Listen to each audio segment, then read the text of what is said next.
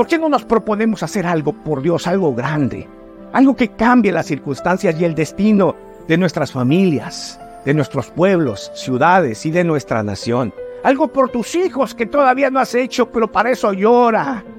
Llora por la vida, disfrútala. En vez de quejarte todos los días, y lamentarte. Job se pregunta, ¿por qué se les da vida a los amargados, a los trabajados, a los que dicen, ay, ya no aguanto? ¿Por qué se les da vida a los que buscan la muerte y la buscan más que un tesoro? ¿Por qué?